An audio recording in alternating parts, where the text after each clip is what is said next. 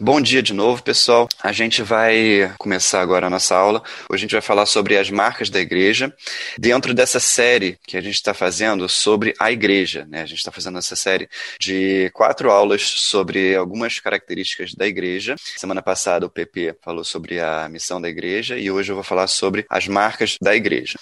E essa série sobre a igreja que a gente está fazendo, a gente está se baseando nesse livro do Edmund Clowney, A Igreja.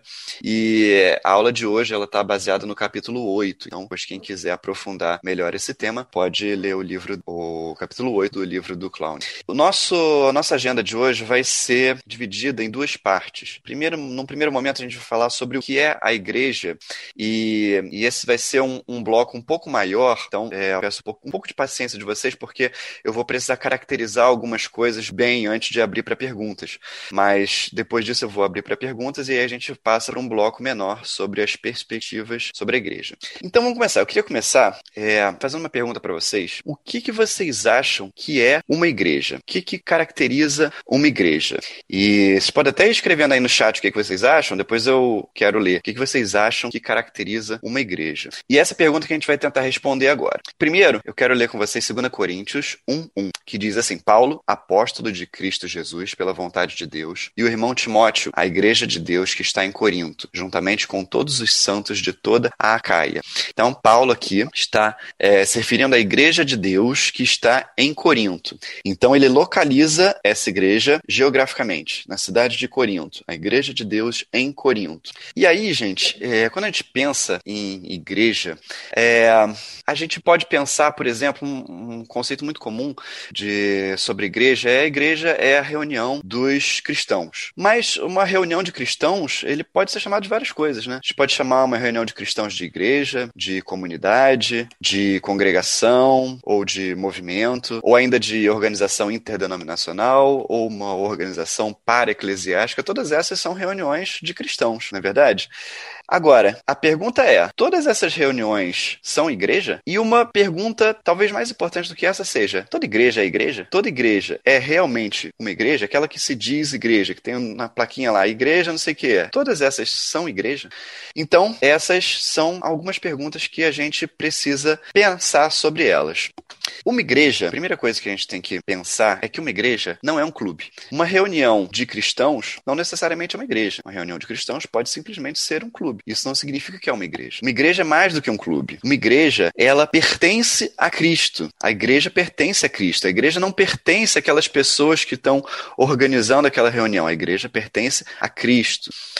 E o próprio Cristo, ele nos preveniu contra falsos pastores. Então, uma das coisas que a gente tem que ficar atento é essa igreja, essa reunião de cristãos é, em nome de Deus. É, quem são essas pessoas? Que estão se reunindo. Porque pode ser uma igreja reunida por falsos mestres, falsos pastores, falsos cristãos. Então, será que essa reunião é igreja, de fato? Porque muitas pessoas perverteram os ensinos de Cristo. Então, mesmo uma igreja ela pode ter começado bem e ao longo do tempo ela pode se desviando daquele caminho, do caminho correto, o caminho de Cristo. E ela continua sendo chamada de igreja. Essa igreja é realmente uma igreja? Então, são essas coisas que a gente tem que pensar sobre a igreja. E um exemplo, um exemplo bem claro, é um exemplo da igreja mormon. É um, é um exemplo que, assim, que todos nós aqui podemos concordar que a igreja mormon, apesar de se chamar igreja, ela não é uma igreja verdadeira, é uma igreja corrompida, talvez, pode caracterizar assim, uma igreja corrompida. Por quê? Porque eles colocam, é, juntamente com o evangelho de Cristo, eles colocam outro evangelho. No caso, o, o livro é, é ditado, escrito, não sei, pelo, pelo anjo Moroni. Né? Então, eles claramente colocam um outro evangelho junto com o evangelho de Cristo. Então, é, a partir daí a gente pode dizer que eles são uma igreja corrompida, né? Porque desviou o evangelho de Cristo. Então a gente tem que pensar é, sobre a igreja, é, o que é realmente uma igreja, o que caracteriza de fato uma igreja. Como é que eu posso saber que uma igreja é realmente uma igreja, uma igreja verdadeira? Apocalipse 3, 1 e 2 diz assim: Ao anjo da igreja em Sardes escreva: Essas são as palavras daquele que tem os sete Espíritos de Deus e as sete estrelas. Conheço as suas obras. Você tem fama de estar vivo, mas está morto. Esteja atento, fortaleça o que resta e que estava para morrer, pois não achei suas obras perfeitas aos olhos do meu Deus. Apocalipse aqui, é, o Cristo está ditando essa carta para a igreja de Sardes, e aonde ele diz, primeiro, ele chama essa igreja de igreja. Então, essa é de fato uma igreja. Se Cristo está chamando de igreja, é porque é uma igreja. Mas ao mesmo tempo, ele fala o seguinte: você tem fama de estar vivo, ou seja, quem te vê de fora parece que você é uma igreja viva, mas na verdade você está morta. É uma igreja que está morrendo ali. Aparentemente, é uma igreja viva e vibrante, mas na verdade ela está morta. E por que, que ela está morta? Por que, que Jesus fala que ela está morta? Porque ele não achou as obras perfeitas, ou seja, a prática do evangelho ali não estava correta. Então, aparentemente, estava tudo bem, mas na verdade eles não estavam praticando aquilo que Cristo ensinou. Então, a, a recomendação aqui é fortaleça o que resta e que estava para morrer. Então, ainda existe alguma coisa que caracteriza a igreja aí. Essa igreja ainda é uma igreja, mas ela está rapidamente se aproximando de perder esse status de igreja. Então, a recomendação aqui é fortaleça o que resta, ou seja, aquilo que ainda que vocês sabem que é certo e que ainda existe aí. Fortaleça isso para que vocês continuem sendo igreja. Então essa igreja aqui é claramente uma igreja que possui problemas, que está num caminho de, de perdição, mas ela ainda é uma igreja. Ela ainda não se corrompeu totalmente. Então, qual o, o que, que, é isso? O que, que são esse esse o que estava para morrer e isso que precisa ser fortalecido? São as características que é, são as coisas que caracterizam uma igreja e isso que tem que ser fortalecido. E aí a gente tem que pensar então o que, que é isso? Quais são os critérios que nos ajudam a discernir o que é realmente uma igreja? Então, 1 Coríntios 3, 9 a 11, Paulo diz assim: Pois nós somos cooperadores de Deus, vocês são lavoura de Deus e edifício de Deus. Conforme a graça de Deus que me foi concedida, eu, como sábio construtor, lancei o alicerce e outro está construindo sobre ele. Contudo, veja cada um como constrói, porque ninguém pode colocar outro alicerce além do que já está posto, que é Jesus Cristo. É, Paulo está comparando a igreja aqui com um edifício, está fazendo essa metáfora do edifício. A igreja é como se fosse um edifício que está sendo construído. Mas qual é o alicerce desse edifício? O que dá sustentação para esse edifício? É Jesus Cristo. Então, a base da igreja ela precisa ser Jesus Cristo. O que é Jesus Cristo aqui nessa frase? É o ensino de Cristo. É aquilo que Cristo ensinou. Então, a igreja precisa ser construída em cima dos ensinamentos de Cristo. E uh, em Efésios 2, 19 21, ele vai aprofundar um pouco mais isso. Ele fala o seguinte: portanto, vocês já não são estrangeiros nem forasteiros, mas concidadãos dos santos e membros da família de Deus, edificados sobre o fundamento dos apóstolos e dos profetas, tendo Jesus Cristo como pedra angular, no qual todo o edifício é ajustado e cresce para se tornar-se um santuário santo no Senhor. Então aqui ele continua na metáfora do edifício, só que aí ele vai um pouco além. Ele fala que o edifício é edificado sobre o fundamento dos apóstolos e dos profetas, tendo Jesus Cristo como pedra angular. Então, além do ensino de Cristo aqui, agora ele traz o ensino dos apóstolos e dos profetas. Quando ele fala o ensino dos apóstolos e dos profetas, ele está se referindo ao Novo Testamento, os apóstolos, e ao Antigo Testamento, os profetas. Então, aqui ele coloca toda a Bíblia, ou seja, o ensinamento bíblico de toda a Bíblia, como fundamento do edifício. Mas Cristo ainda é a pedra angular. Ou seja, Cristo está na base, em cima de Cristo, aí vem o, o ensino dos apóstolos e dos profetas. Isso significa que toda a Bíblia, Antigo e Novo Testamento, ela precisa ser interpretada de uma maneira cristocêntrica, de acordo com os ensinamentos de Cristo. Essa deve ser a interpretação bíblica que vai fundamentar a igreja. Então a igreja, ela precisa ter essa base sólida, aonde Jesus Cristo é o fundamento principal e em cima disso vem a interpretação do Antigo e Novo Testamento de acordo com os ensinamentos de Cristo. Isso é a base da igreja, isso tem que ser a base da igreja. É isso aqui que Jesus estava falando lá em Apocalipse, na igreja, na, na carta para a igreja de Sardes, que precisa ser praticado, que eles não estavam praticando. A igreja aparentemente parecia muito viva, mas na verdade eles não estavam fazendo isso aqui, eles não estavam praticando a palavra correta, né, a doutrina correta. É, em Atos 2, 41, 42, diz assim: Os que aceitaram a mensagem foram batizados, e naquele dia houve um acréscimo de cerca de 3 mil pessoas. Eles se dedicavam ao ensino dos apóstolos e à comunhão ao partir do pão e às orações. Então, aqui, é, em Atos, mostra qual era a prática da igreja primitiva, o que, que eles faziam. Então, é, Lucas lista aqui quatro coisas que eles faziam na igreja primitiva. Primeiro, o ensino dos apóstolos, que é a palavra, a comunhão, o partir do pão, que a gente pode entender como o sacramento da ceia do Senhor, e as orações. Então, palavra, comunhão, sacramento e oração. Isso aqui era a base da, da, da igreja primitiva. E a primeira coisa, a primeira coisa que ele coloca ali é o ensino dos apóstolos. O que é o ensino dos apóstolos? O ensino dos apóstolos é exatamente o ensino da doutrina é, de Cristo, né? Do ensina, os ensinamentos de Cristo, conforme dito pelos apóstolos. Então essa era a base da igreja. E essa precisa ser a base de qualquer igreja que deseje ser realmente igreja. O fundamento da igreja deve ser a doutrina expressa na Bíblia, sem acréscimos humanos, nem de novas revelações. Por isso que eu dei aquele exemplo lá no início da igreja mormon. Por quê? Porque eles acrescentaram coisas que não estão na Bíblia. O fundamento da igreja precisa ser a doutrina bíblica, o ensino bíblico, de uma, interpretado de uma maneira cristocêntrica. Não pode haver nenhum acréscimo a isso tudo precisa girar em torno do ensino bíblico. Essa é a base da igreja. É, e aí agora eu quero ir para o Antigo Testamento, lá para Jeremias 7, de 3 a 8, que diz o seguinte: Assim diz o Senhor dos Exércitos, o Deus de Israel: Corrijam a sua conduta e as suas ações, eu os farei habitar nesse lugar.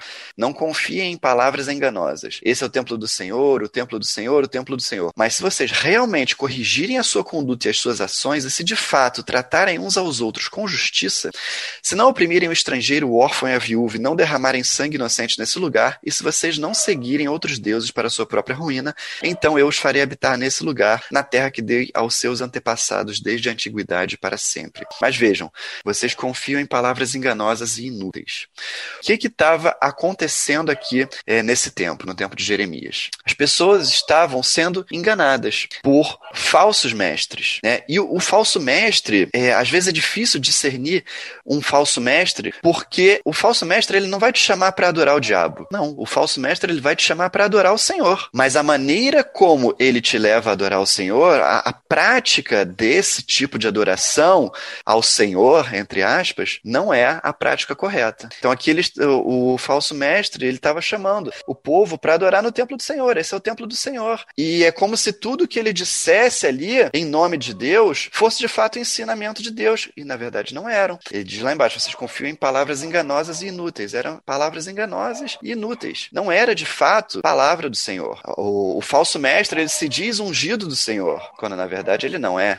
Então por isso que é difícil é, a gente identificar o falso mestre. É preciso identificar não é, de maneira aparente, mas na sua doutrina. Qual é o ensino? É o ensino é, bíblico? É o ensino cristocêntrico que está expresso na Bíblia? Se não for, mesmo que ele se diga enviado do Senhor, ungido do Senhor, ou que seja, igreja, é, essa igreja não é uma igreja, porque ela não está fundamentada no, no, no, na base correta, no ensino de Cristo. E esse é o ponto da apostolicidade da igreja. A apostolicidade da igreja é a principal característica da igreja. A igreja ela tem que ser fundamentada no ensino de Cristo e dos apóstolos. Significa então que a igreja é edificada sobre o fundamento do evangelho apostólico. Quando a gente fala evangelho apostólico, a gente está se referindo ao ensinamento de Cristo e dos apóstolos. Então, é preciso verificar se as igrejas que dizem seguir o evangelho apostólico realmente o fazem de modo fiel. Porque todas essas igrejas esses falsos mestres, eles dizem seguir o evangelho apostólico. Só que se você for analisar o ensino, o que, que, o que, que ele está ensinando ali, o que, que ele está praticando ali, isso não é o evangelho apostólico, conforme expresso na Bíblia. Então é preciso fazer esse julgamento do conteúdo da mensagem e não da aparência da mensagem. Todos os outros atributos da igreja são derivados desse. A igreja tem outros atributos. A gente leu lá, lá em Atos a comunhão, os sacramentos, as orações mas todos esses outros atributos eles derivam desse aqui, que é, é o evangelho apostólico, é o ensinamento conforme expresso na Bíblia. Essa é a base da igreja. E aí, gente, eu queria fazer uma, uma viagem aqui rapidamente ao longo do tempo para vocês entenderem como isso é, como isso foi aparecendo ao longo da história da igreja, tá? Como essas, é, é esse embate entre o que é uma igreja, igrejas verdadeiras e igrejas corrompidas, como isso foi acontecendo ao longo do tempo. Então, eu quero começar lá no século IV. E aí eu trouxe aqui um, um pedaço desse livro do Bruce Shelley, A História do Cristianismo. É, e aí eu vou ler com vocês. Ele diz o seguinte aqui: quando Agostinho assumiu a liderança da igreja, o donatismo, movimento que defendia uma igreja santa, a disciplina eclesiástica e a resistência inflexível a bispos indignos já tinha quase 100 anos. Então, pausa aqui. Ele está falando sobre o donatismo. E o donatismo, a princípio, quando a gente lê essa primeira frase aqui, parece uma coisa muito bonita, né? uma coisa muito santa. Ele defendia uma igreja santa santa, defendia a disciplina eclesiástica, ou seja, é, a, a gente, é, que eles não poderiam aceitar o pecado na igreja, a prática do pecado na igreja. E eles resistiam aos bispos ou pastores que é, não eram, não tinham essa santidade. Então, aparentemente assim pode parecer uma coisa legal, né? Uma coisa muito santa de Deus mesmo, né? Mas vamos continuar. As acusações donatistas giravam em torno do fato de que certos bispos católicos haviam entregado as escrituras para serem queimadas durante a perseguição de Diocleciano.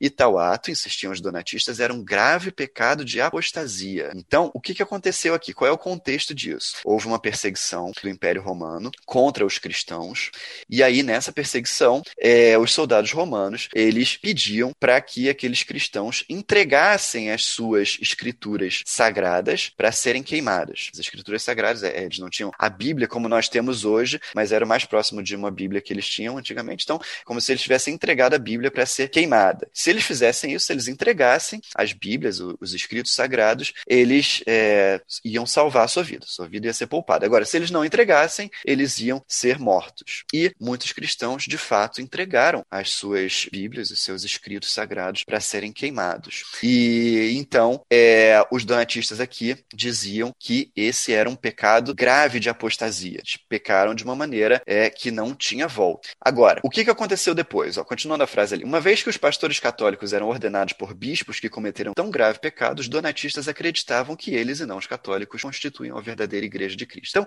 esses cristãos que, que entregaram suas Bíblias para serem queimadas, depois que acabou a perseguição, eles quiseram voltar para a igreja, se arrependeram e quiseram voltar para a igreja. E aí, a igreja católica, que era a igreja cristã na época, aceitou esses é, cristãos de volta, perdoou e aceitou eles de volta. Mas os donatistas não. Os donatistas acharam que eles tinham pecado de uma forma tão grave que eles não poderiam jamais ser reunidos à igreja novamente. Eles, esse pecado não poderia ter perdão. Então, já que a igreja aceitou eles de volta e fez deles é, bispos, ou eles já eram bispos, enfim, esses bispos ordenaram outros pastores, essa ordenação também não valia, porque tinha sido feita por uma pessoa indigna. Então, os donatistas rejeitavam é, também os pastores ordenados por esses bispos que foram recebidos de volta na igreja.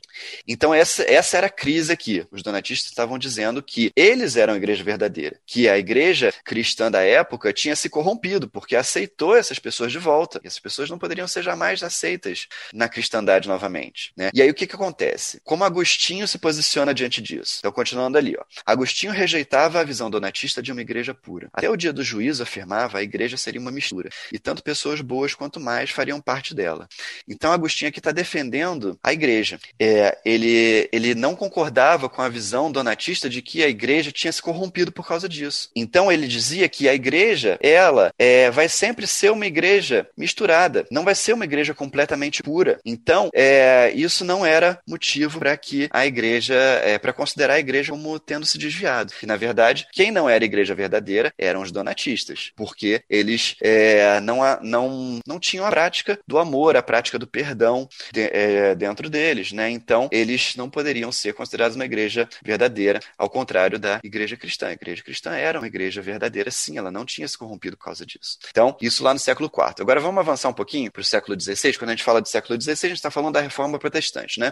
Então, é, na reforma protestante, que a gente tinha era, de um lado, os reformadores acusando a igreja católica, a católica, e do outro lado, a igreja católica acusando os reformadores. Um não achava que, é, aliás, um achava que o outro tinha se corrompido. Então, os reformadores, eles acusavam a igreja de Roma, a igreja católica romana, de ter se corrompido em sua doutrina. Então, eles diziam que a doutrina católica é, tinha se corrompido, não era mais a doutrina correta, a doutrina bíblica. Por outro lado, a igreja católica dizia que a igreja dos reformadores não era uma igreja verdadeira, porque eles não tinham a estrutura eclesiástica da igreja católica, eles não tinham um papa da linhagem apostólica, eles não tinham o sacramento da missa, e eles tinham só umas pouquinhas igrejas ali na Europa, ao contrário da igreja católica que estava no mundo inteiro. Então, o que a gente tem aqui é uma diferença de interpretação sobre o que é uma igreja. Qual é a definição de igreja? A igreja católica dizia que a definição de igreja é a igreja tem que estar dentro daquela estrutura eclesiástica, senão ela não é igreja. E os reformadores diziam que não. A igreja, a definição de igreja era é, ela seguir o ensinamento bíblico. Então, o que os reformadores estavam falando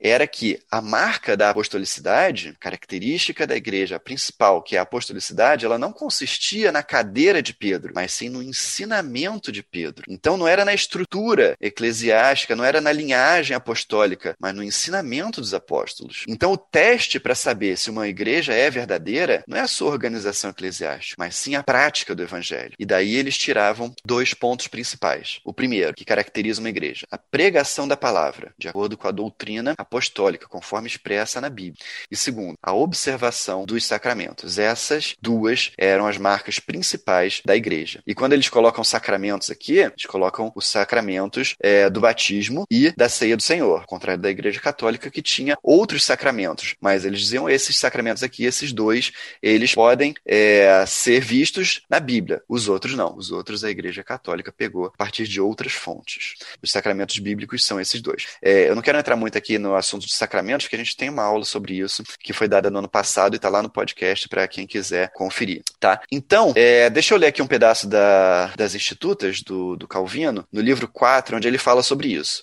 Já foi exposto de quanta importância entre nós se reveste o ministério da palavra e dos sacramentos, e até onde se deva outorgar-lhe reverência para que nos seja perpétua senha de discernir-se a igreja. Então ele está falando aqui, ó, o ministério da palavra e dos sacramentos é o que define uma igreja. E ele continua: esse mesmo ministério não deixa de ser considerado legítimo por ser viciado de erros os mais triviais. Então, o que ele está dizendo aqui é a, a igreja ela pode ter erros, ela pode ter erros teológicos, sim, mas desde que esses erros não comprometam o principal, que é o ministério da palavra e os sacramentos. Ele vai explicar isso agora. Ora, os erros aos quais se deva tal perdão foi indicado como sendo aqueles pelos quais não seja ferida a principal doutrina da religião, a principal doutrina da re religião, o ensinamento apostólico, né?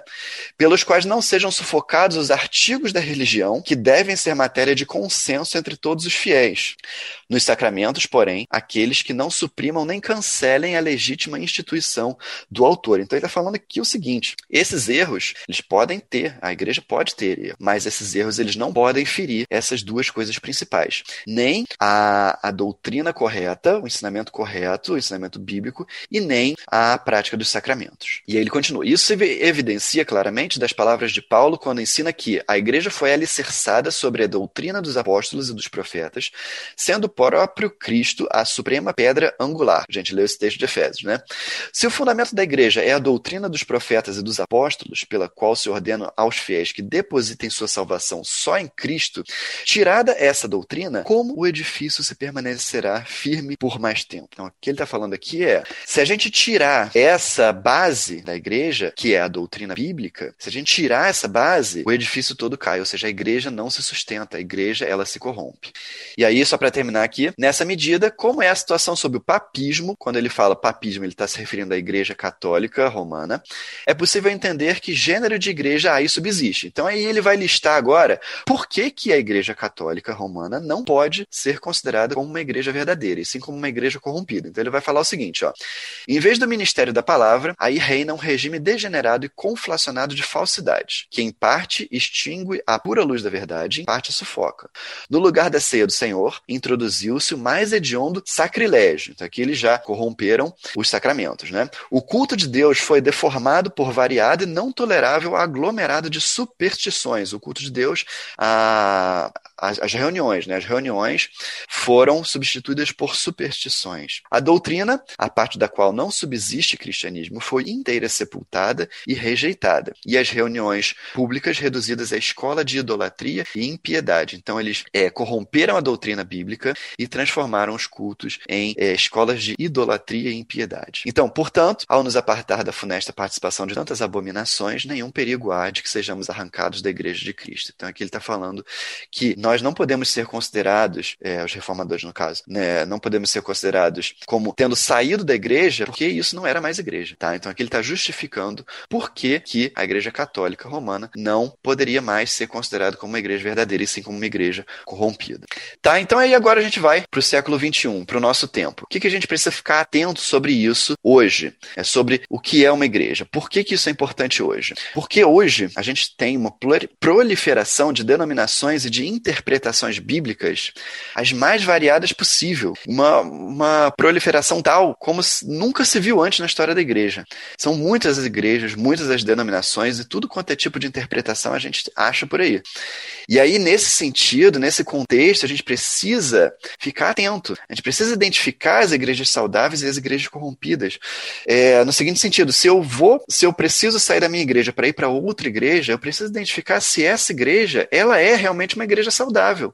Será que essa igreja é uma igreja que está é, baseada de fato no evangelho apostólico? A base da igreja, o fundamento da igreja é o ensino e a prática do evangelho conforme descrito na Bíblia? É preciso identificar isso, é preciso julgar isso. Porque senão a gente pode cair no erro lá do tempo de Jeremias. Pessoas dizendo que são é, enviados de Deus, que falam em nome de Deus, quando na verdade o ensino deles é completamente diferente ao que está escrito na Bíblia. Então é preciso identificar isso. É... antes de ir para cá. Então, hoje, quando a gente vai, quando a gente precisa ir para uma outra igreja, a gente precisa identificar isso. Qual é o contexto, qual é, é o conteúdo daquele evangelho que está sendo pregado. Né? Só para dar um exemplo rápido para vocês, para a gente poder seguir em frente, em 2010, a Igreja Presbiteriana do Brasil montou uma comissão para analisar a teologia e a prática da Igreja Universal do Reino de Deus. E depois de identificar isso tudo, eles chegaram à conclusão de que aquela igreja ela não condizia com o ensino apostólico. Então, ela não poderia ser identificada como uma igreja verdadeira, e sim como uma seita. Então, estou trazendo isso só para vocês é, verem que é preciso identificar qual é o conteúdo da mensagem que está sendo ali pregada. Não adianta só se basear em aparência, no que as igrejas dizem que fazem, mas sim no que elas fazem de fato. É, e aí, para terminar essa parte aqui, a gente vai para a Confissão de Fé de Westminster no artigo 25, que também fala sobre isso. Essa igreja católica tem sido, ora mais, ora menos, visível. A igreja católica, quando ele bota aqui, não é a igreja católica romana, é a igreja universal, a igreja de todos os crentes. As igrejas particulares que são membros dessa são mais ou menos puras, conforme neles é, com mais ou menos pureza, ensinado e abraçado o evangelho, administradas as ordenanças e celebrado o culto público. As igrejas mais puras debaixo do céu estão sujeitas à mistura e ao erro. Algumas têm degenerado ao ponto de não serem mais igrejas de Cristo, mas sinagogas de Satanás. Não obstante, haverá sempre sobre a terra uma igreja para adorar a Deus, segundo a vontade dele mesmo. Então, a, a confissão aqui, ela concorda com Calvino, quando diz que as igrejas podem ter erros, né? A igreja ela não vai ser totalmente pura.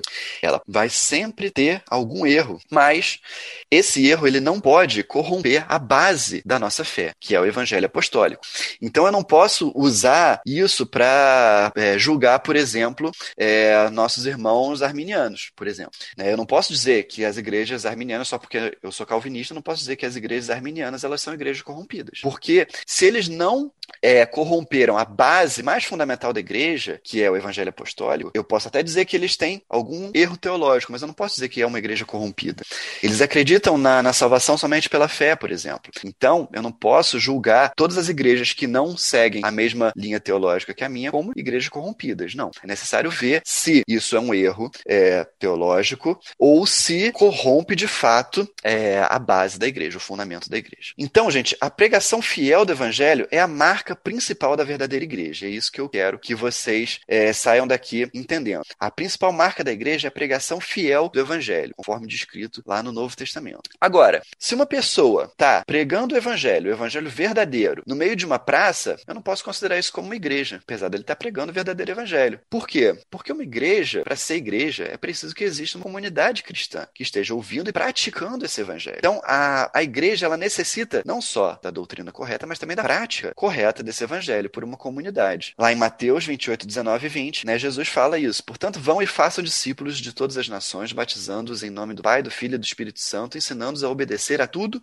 o que eu lhes ordenei. E eu estarei sempre com vocês até o fim dos tempos. Então, quando Jesus diz façam discípulos, ele está falando sobre essa comunidade. Precisa haver uma comunidade. Então, façam discípulos, comunidade, batizando-os, administração dos sacramentos e ensinando-os é a pregação fiel do evangelho. Isso é o que caracteriza a igreja. Então, para a gente passar aqui para as perguntas, pessoal, o que, que a gente entendeu até aqui? Primeiro, nem todas as igrejas que se dizem igrejas realmente são igrejas.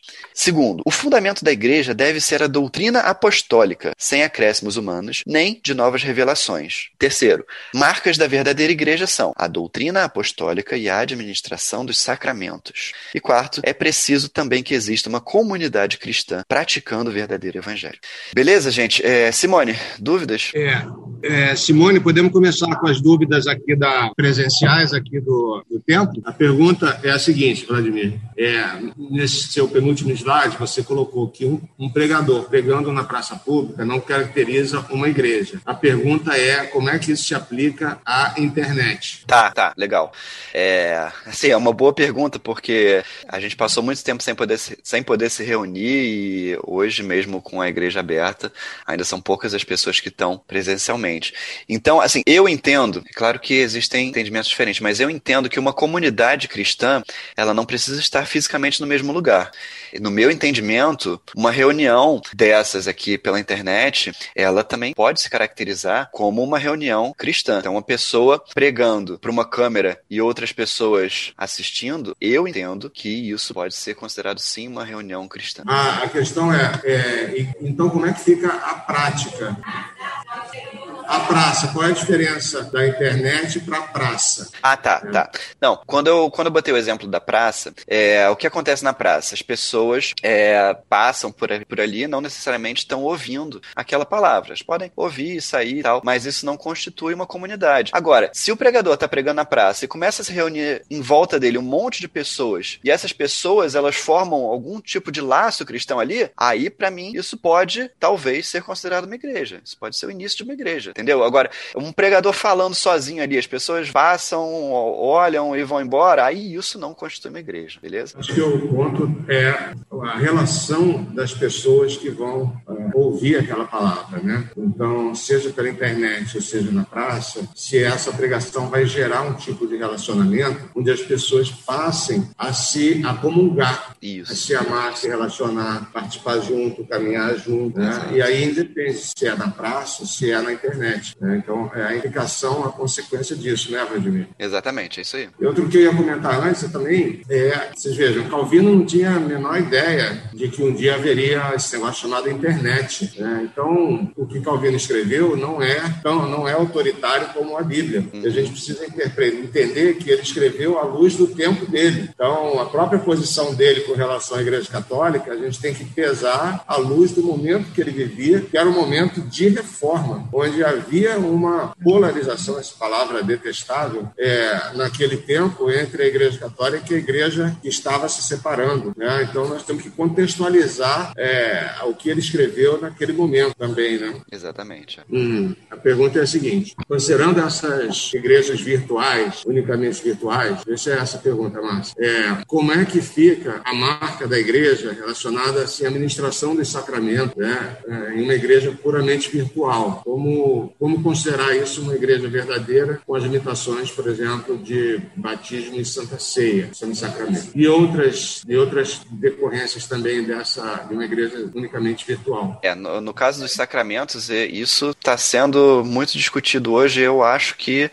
a gente ainda não tem um consenso, né? Isso ainda está sendo muito discutido. As pessoas fazem o, a ceia pela internet, mas assim, isso ainda é uma questão que está sendo discutida pela igreja, né? Tony acho que pode até falar melhor do que eu como presbítero. É, é não tem, né? A gente, vocês lembram, ano passado nós ficamos vários meses sem ter Santa Ceia na nossa igreja virtual, porque não havia uma clareza doutrinária de como fazer a Santa Ceia e porque nem quando a Confissão de Fé de Westminster, nem quando a, a, a, negócio da Igreja Presbiteriana, as regras, o, as leis da Igreja Presbiteriana foram escritas, não havia essa realidade nem de longe, né? Então, é, o que aí a gente né, optou depois por fazer a Santa Ceia, está funcionando relativamente bem, obviamente que não é a mesma coisa de fazer a ceia presencial com os irmãos reunidos na igreja, mas a gente em família, em casa, consegue fazer uma Santa Ceia. Agora, a questão do batismo ainda não tem uma solução né? É. Como fazer um batismo de irmã é um negócio complicado, ainda não, não deu para solucionar isso, não. Então, tá bom. É, Tony, tem um comentário do Elton sobre essa questão que foi falada agora, né, sobre a praça. Eu vou só ler o comentário dele, né? Ele crê que, que o ponto é a comunidade, que é um pastor fazendo um vídeo no YouTube para um público geral poderia ser comparado a uma pregação na praça. Uhum. Então, mais um grupo reunido em comunidade, mesmo que seja online, né, como parte do processo da comunhão, é viver a prática da vida cristã. Cristã. Então, esse é o comentário que o Elton fez. Eu concordo com ele. Então, é, vou começar lá da, da, da primeira questão, é, do comentário que é, Vladimir pediu para que as pessoas comentassem o que, que elas pensam sobre igreja.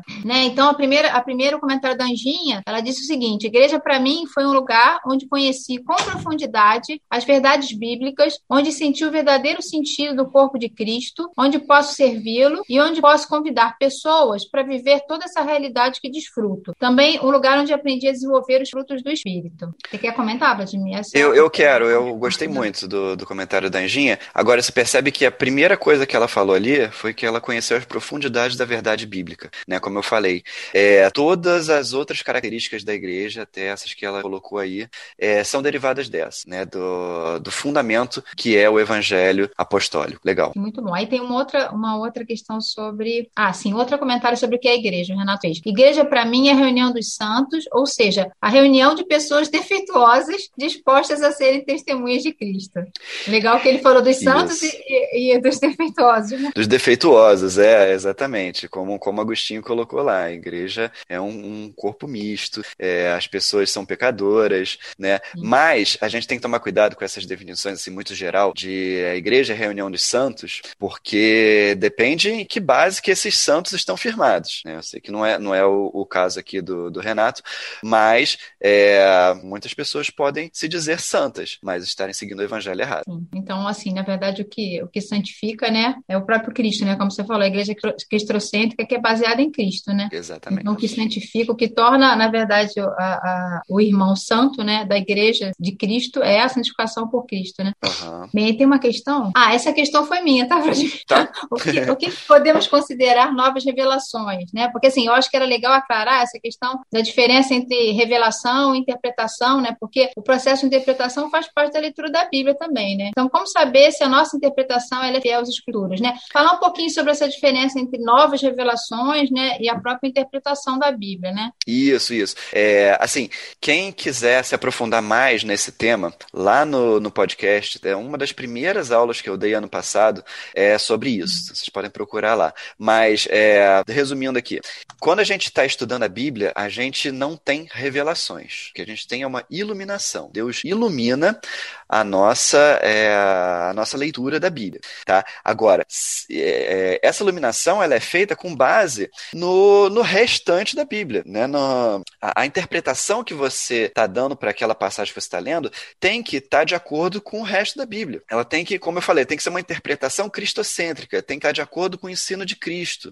Né? Não pode ser uma revelação é, que vá contra alguma outra parte da Bíblia. A, a sua interpretação ela não pode contradizer a Bíblia. Né? Então, é, é, o processo de interpretação faz parte da leitura da Bíblia, sim, como você botou. Mas essa interpretação ela tem que estar de acordo com o restante da Bíblia. Ah, joia. É...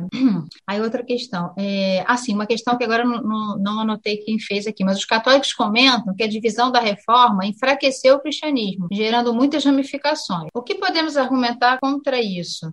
É, é citando de novo o texto do Calvino, Calvino estava argumentando contra isso, que eles não estavam dividindo a igreja, porque aquela não era mais igreja. Aquela igreja ela tinha se corrompido, então eles não estavam dividindo a igreja, eles estavam separando a igreja verdadeira dentro da igreja corrompida, né? Tirando da igreja corrompida a igreja verdadeira. Aí, assim, uma, uma implicação disso, né? Até foi eu que escrevi, mas assim, pensando nisso, né? A gente pode dizer que hoje, porque assim, tem uma questão histórica daquele momento da igreja, né? O que a igreja estava passando, mas a gente pode dizer hoje que a igreja católica não é uma igreja apostólica?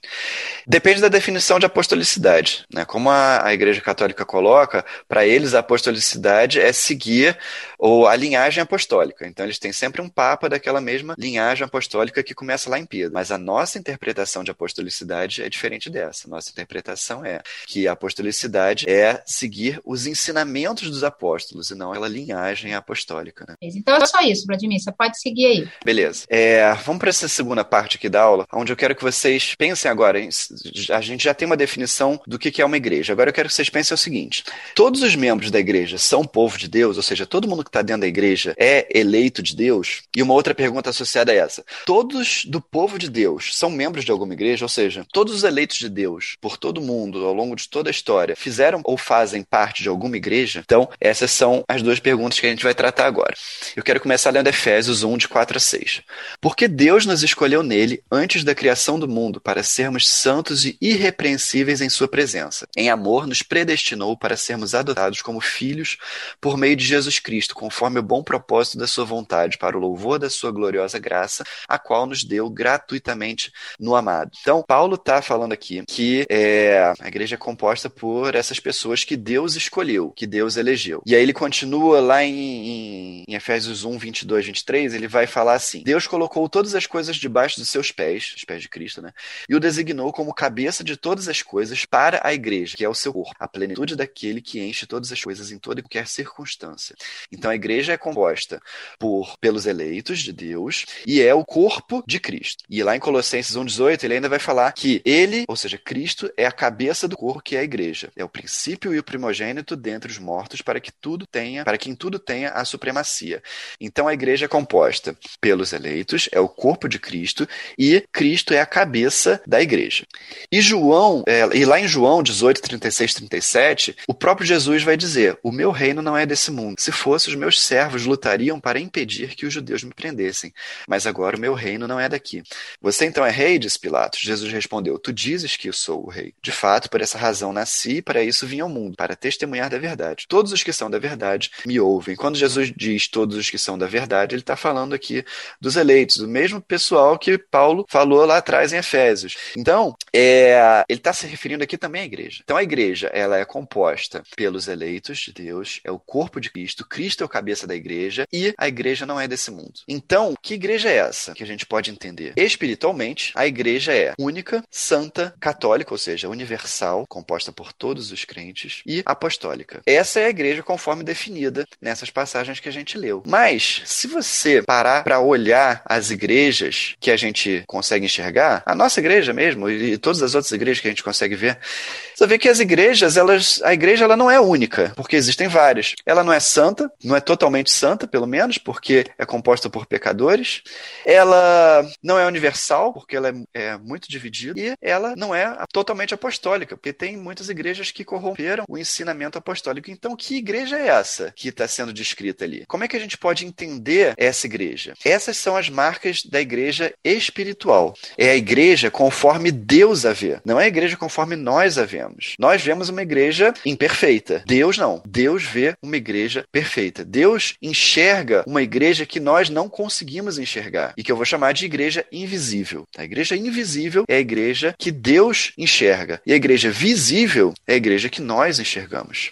Então a igreja visível, a igreja que a gente consegue ver, ela possui membros, possui oficiais e ela também possui sacramentos, possui credos, as coisas nas quais aquela igreja acredita. Agora, dentre esses membros e oficiais, a gente tem filhos de Deus, mas a gente também tem hipócritas. Quem são os hipócritas? Os hipócritas são aqueles que se dizem filhos de Deus, mas de fato não são. Então a, a igreja é composta por esse corpo misto, filhos de Deus e não filhos de Deus. É, lá em Romanos 2, 28 e 29, Paulo vai falar se referindo aos judeus, é, mas a gente também pode aplicar isso à igreja, que é o seguinte: não é judeu quem o é apenas exteriormente, nem a circuncisão aqui é meramente exterior e física. Não. Judeu é quem o é interiormente e circuncisão é operada no coração, pelo espírito e não pela lei escrita. Para esses, o louvor não provém dos homens, mas de Deus. Então, Paulo está separando aqui judeus de judeus. Então, ele está falando que nem todo judeu é judeu de fato, é judeu é, no sentido de filho de Deus. Né? Não é judeu quem o é apenas exteriormente, quem tem as marcas de judeu, quem faz coisas de judeu. Judeu é quem o é interiormente. A gente pode aplicar isso na igreja também. Não é cristão quem só diz que é cristão, quem vai à igreja todo domingo. Cristão é quem é interiormente, é quem se converteu a Cristo, quem é convertido a Cristo. E 1 João 2, 18 a 19, João diz: Filhinhos, essa é a última hora. E assim como vocês ouviram que o anticristo está vindo, já agora muitos anticristos têm surgido. Por isso sabemos que essa é a última hora. Eles saíram do nosso meio, mas na realidade não eram dos nossos, pois se fossem dos nossos, teriam permanecido conosco. O fato de terem saído mostra que nenhum deles era dos nossos. Então aqui João está respondendo uma pergunta que às vezes a gente faz, né? quando a gente vê uma pessoa que passou a vida inteira na igreja, anos e anos de igreja, fazendo tudo é, aparentemente direitinho, e de repente essa pessoa sai da igreja e começa a fazer coisas que não condizem com a prática cristã. E aí, como é que a gente entende isso? João responde isso dizendo que eles saíram do nosso meio porque eles nunca foram dos nossos. Eles não eles nunca foram convertidos. Eles estavam ali, mas eles não eram cristãos interiormente, como Paulo coloca ali, judeu é quem o é interiormente. Então, essa é a diferença. A igreja ela é composta por esses dois tipos de pessoas, os convertidos e os não convertidos. E a gente, nós olhando, a gente não tem como identificar quem é eleito e quem não é. Só Deus sabe. Não cabe a nós julgar isso. A igreja visível, ela possui aspectos visíveis e aspectos invisíveis. A igreja que a gente enxerga, ela tem aspectos que são visíveis e tem aspectos que nós não conseguimos enxergar. Então a igreja invisível é a igreja como Deus a vê. Deus vê a igreja dos eleitos. Deus sabe quem é dele e quem não é. Nós não. A igreja visível é a igreja como nós a vemos. Nós vemos todas as pessoas que estão dentro da igreja. E não cabe a nós identificar quem é, é eleito e quem não é. Isso cabe a Deus. Cabe a nós tratar a igreja visível como um todo. Né? Deus sabe quem é dele e quem não é. Nós vemos ações e palavras, mas somente Deus conhece os corações. A gente não conhece o coração das pessoas, só Deus conhece. Então não cabe a nós julgar isso. Mas Deus enxerga quem é dele e quem não é. é então a igreja visível e a igreja invisível, elas podem ser representadas através desses dois círculos aqui. Isso significa que as pessoas que estão, que pertencem à igreja visível, algumas também pertencem à igreja invisível e outras não. E a igreja invisível, algumas dessas pessoas, elas estão na igreja visível e outras não, né? A gente não, não sabe identificar isso, mas Deus sabe. 1 Reis 19, 14 a 18. Ele respondeu, profeta Elias: Tenho sido muito zeloso pelo Senhor, Deus dos exércitos. Os israelitas rejeitaram a tua aliança, quebraram os teus altares e mataram os teus profetas à espada. Sou o único que sobrou, e agora também estão procurando matar. O Senhor lhe disse: No entanto, fiz sobrar sete mil em Israel, todos aqueles cujos joelhos não se inclinaram diante de Baal e todos aqueles cujas bocas não beijaram. Elias estava virando para Deus e falando assim: Deus, a igreja é composta só por mim. Eu sou o único que sobrou aqui. Eu sou o único que faz o que o que você manda, que cumpre os teus mandamentos. Só tem eu de igreja aqui. E aí Deus vira para ele e fala: Não, Elias, tem sete mil. Você que não está enxergando, mas eu sei, tem mais sete mil além de você. Então, a igreja invisível, é, a gente não consegue ver. A gente consegue ver o que está diante dos nossos olhos, mas Deus conhece quem é dele. Mateus 7, 22, 23. Muitos me dirão naquele dia: Senhor, Senhor, não profetizamos nós em teu nome? Em teu nome não expulsamos demônios, não realizamos muitos milagres? Então eu lhes direi claramente: Nunca os conheci. Afastem-se de mim, vocês que praticam o mal. Do mesmo modo, na igreja visível, a gente tem pessoas que vão passar a vida inteira na igreja e não vão ser salvos, porque na verdade essas pessoas nunca se converteram. Deus diz: nunca os conheci. E, de novo, lá na Confissão de Fé de Westminster, no, na seção 25, é, a confissão fala sobre isso também. A igreja católica ou universal, que é invisível, consiste do número total dos eleitos que já foram, dos que agora são e dos que ainda serão reunidos em um só corpo sob Cristo, seu cabeça. Ela é a esposa, o corpo, a plenitude daquele que cumpre tudo em todas as coisas. A igreja visível, que também é católica ou universal sob o evangelho, não sendo restrita a uma nação como antes sob a lei, consta de todos aqueles que pelo mundo inteiro professam a verdadeira religião, juntamente com seus filhos. Ela é o reino do Senhor Jesus, a casa é a família de Deus, fora da qual não há possibilidade ordinária de salvação. Então, ele está colocando aqui a igreja invisível, que consiste dos eleitos de Deus, e a igreja visível, que consiste daqueles que professam a religião, que dizem que são cristãos. Então, essa é a igreja invisível e a igreja visível. Então, para a gente fechar aqui, a gente viu que, um, a igreja invisível é formada por todos os eleitos de Deus. Dois, a igreja visível é formada por todos os que professam fé em Cristo, porém nem todos possuem fé verdadeira. E três, somente Deus conhece aqueles que pertencem à igreja invisível. Dúvidas para a gente encerrar aqui? É, não, aqui eu também não, não tenho nenhuma pergunta no chat, mas eu, já que a gente tem uns minutinhos ainda, eu vou perguntar. É, Vladimir, você podia fa fa falar a distinção entre o que as pessoas chamam de igreja gloriosa? Igreja gloriosa, é, eu acho que, assim, eu não tenho muita leitura sobre isso, não, mas eu acho que quando as pessoas falam de igreja gloriosa, elas estão se referindo a essa igreja invisível. Uhum. Né? Posso até Deve ser aquela divisão de igreja militante, igreja triunfante, né? Ah, Sim. tá, pode ser, é, verdade. É, mas tem, tem diferença, é uma pergunta mesmo entre igreja militante e igreja triunfante? Não, né, Tony? A igreja triunfante é, é a igreja gloriosa, vamos lá, a igreja militante é a igreja invisível, verdadeira, que ainda está lutando aqui neste mundo contra os seus pecados, né? buscando a vida santa. A igreja é, gloriosa, né? a igreja é, triunfante, já é a igreja que já partiu, já está né, com o Senhor. Né? A igreja militante está aqui na terra, está nesse mundo. A igreja triunfante já está com o Senhor. Ambas igrejas verdadeiras. Eu acho que deve ter sido essa a pergunta. Né? Sim, sim.